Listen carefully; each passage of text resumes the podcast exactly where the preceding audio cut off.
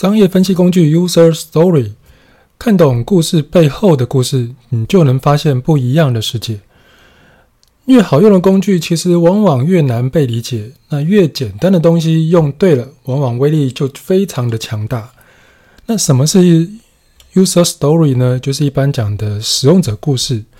这个在商业分析的过程当中，不管是要做产品规划，或者是做市场调查，其中一项绝对避免不了的工具就是客户访谈。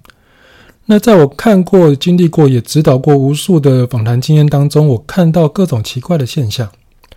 那就是在大部分的情况之下，客户永远不会讲出你想知道的事情，但是你想知道的事都藏在各种闲聊和话家常当中。那这该怎么办呢？这种时候，通常都是由业务或者是市场调查人员，甚至是产品经理，从客户或者是消费者那边的各种访谈记录里面，挖掘出各式各样的重点。然后再尝试拼凑出他们真正想要的东西。那在整个产品规划、管理、商业分析的领域当中，我们就称这样的重点集合叫做一个 user story 使用者故事。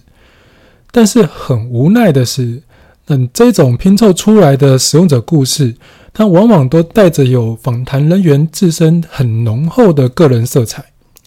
因为你呈现出来的规划和结论。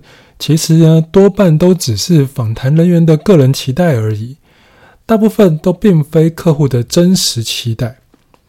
那么，有没有什么工具或者是技能，可以把真正的 user story 完整呈现，并且尽力消除个人色彩呢？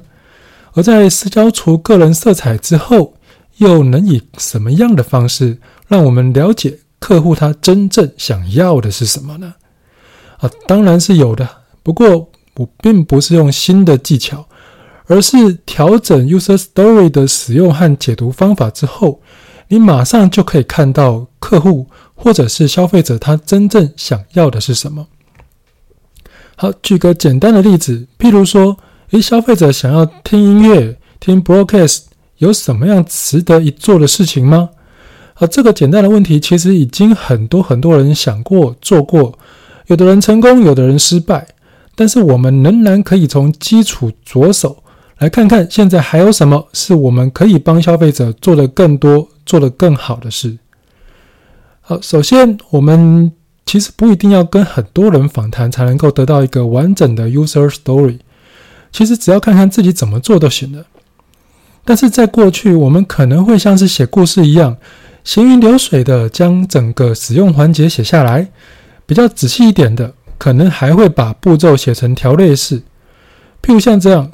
当我说我想听音乐的时候，我会讲啊，我打开手机，点开了 Spotify 或者是 YouTube，然后点选目录或推荐之后，就开始播放音乐了。那另外一种情境的说法会是说，啊，如果我在家里面，我就会打开 YouTube，搜寻我想听的音乐，在列表当中选择我想听的频道或者是音乐。那就开始播放音乐啦。那这个情境继续列下去，恐怕会没完没了了。但是，我想你应该也知道我的意思。在不同的情境之下，使用的情境可能不同，而且相关的习惯也不一样，甚至使用的工具也不同。那我们要如何从这些不同的情境当中，透过 user story 来整合出我们想要的内容呢？这个方法很简单，那就是拆解名词和动词。然后将这个资讯写入到情境的树状图里面去。好，我们来看一下第一个例子来看，我们可以在这个第一个例子当中的第一个句子里面看到三个部分。从“我会打开手机”这句话里面就有三个部分，包括“我打开手机”，而光这一句话就可以分析出可能的产品功能了。而怎么说呢？方法很简单。当我们将每一个字句分割出名词和动词之后，你就可以知道哪一个部分是由谁花费力气去和时间去操作的。而这个“花费”两个字啊，那就是我们可以着手开发功能的地方。因为无论如任何的产品或者是消费者想要购买的，它无非就是要解决问题、节省力气、满足甚至超过期待。而这三件事情其实都围绕在于要花某一件事情做某一件事上，就是花个力气、花个时间再去做某一件事情。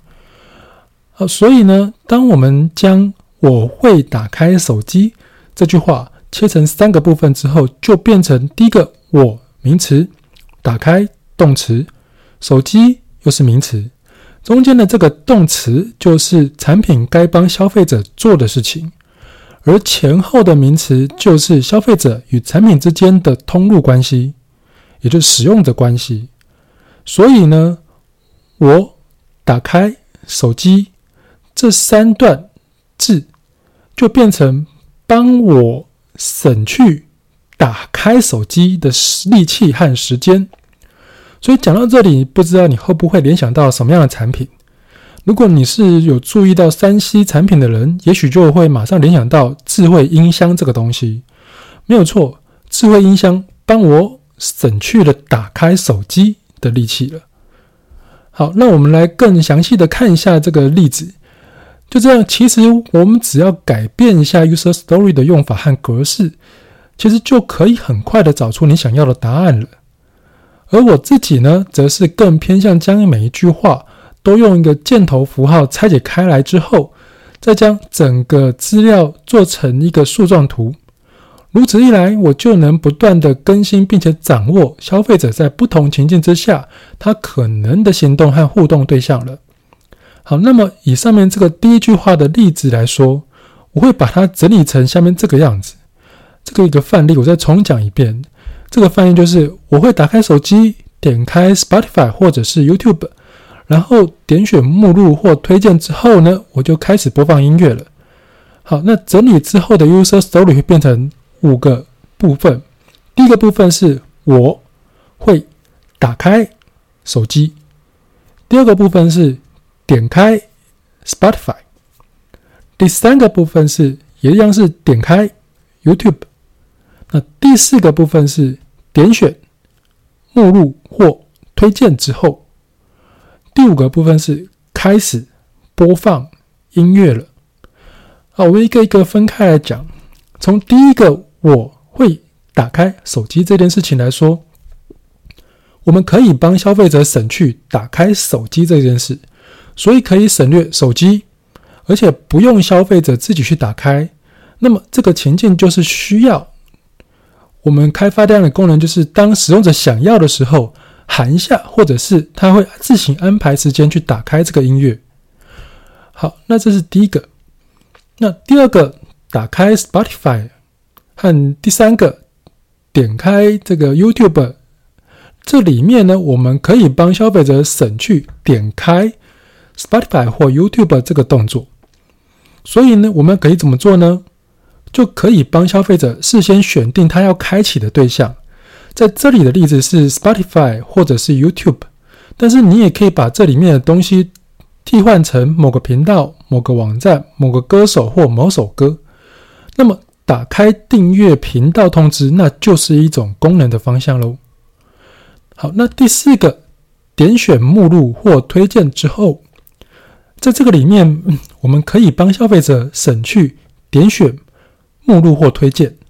那不让消费者点选这个动作，我们就可以给他一个他会喜欢而且可以马上播放的清单。好，那进入到第五个，我们讲的是开始播放音乐了。好，那在第五个当中呢，我们就可以帮消费者省去播放音乐的动作。所以最简单的做法就是，当我们进入清单之后，预设的就是开始播放了。不必等他自己去点选，我们就直接帮他开始放。当然，很进阶的功能就是可以让他自己去选择要不要自己有这个预设动作。那当然就很进阶的部分，我们其实都可以去思考了。好，透过这一到五个步骤，其实你得到的就是一个可以和订阅通知直接连接，而且清单简洁，喊句话说打开，我就能播放。这个音乐的产品或者是网站了。OK，那有没有这样的产品呢？有，目前 Spotify 其实越做越变成这样的产品的。我相信其他很多各式各样的网站跟平台，他们也会继续朝这样简洁、省力，而且快速方便的方向继续前进。好，当然了，上面这个只是我用尽量简单的例子举的举的东西，呃，更简单的还可以分析到单纯的交易买卖，譬如说像现在的呃 Foodpanda 或者是 Uber e a t 那更复杂的一点。我也用这个方法规划过，包含到机场，包含到管理单位，包含到政府单位，包含到免税商，还有专柜的一个电商平台，还蛮大一个。哦，所以这个方法听起来简单，但是使用起来会可以很强大。那也只是看你要怎么用而已。所以呢，整个用法，其实你只要记得将整个 user story 里面的名词和动词切分开、切分开来之后，你再来看消费者会在哪一个环节消花费力气跟时间，以及他想要得到的是什么东西，那么就有可能这个就是产品的功能，它可以着力，而且消费者可能会喜欢的地方。好，当然呢。我们下一步还可以用消费者的价值分析等等的工具来做进一步的对照和分析，但是，一般的知识用法距离真正的应用其实还有一段超级超级遥远的距离。好，所以呢，依照我的惯例，绝对不会是单纯的介绍一个什么使用者价值分析这样的工具而已。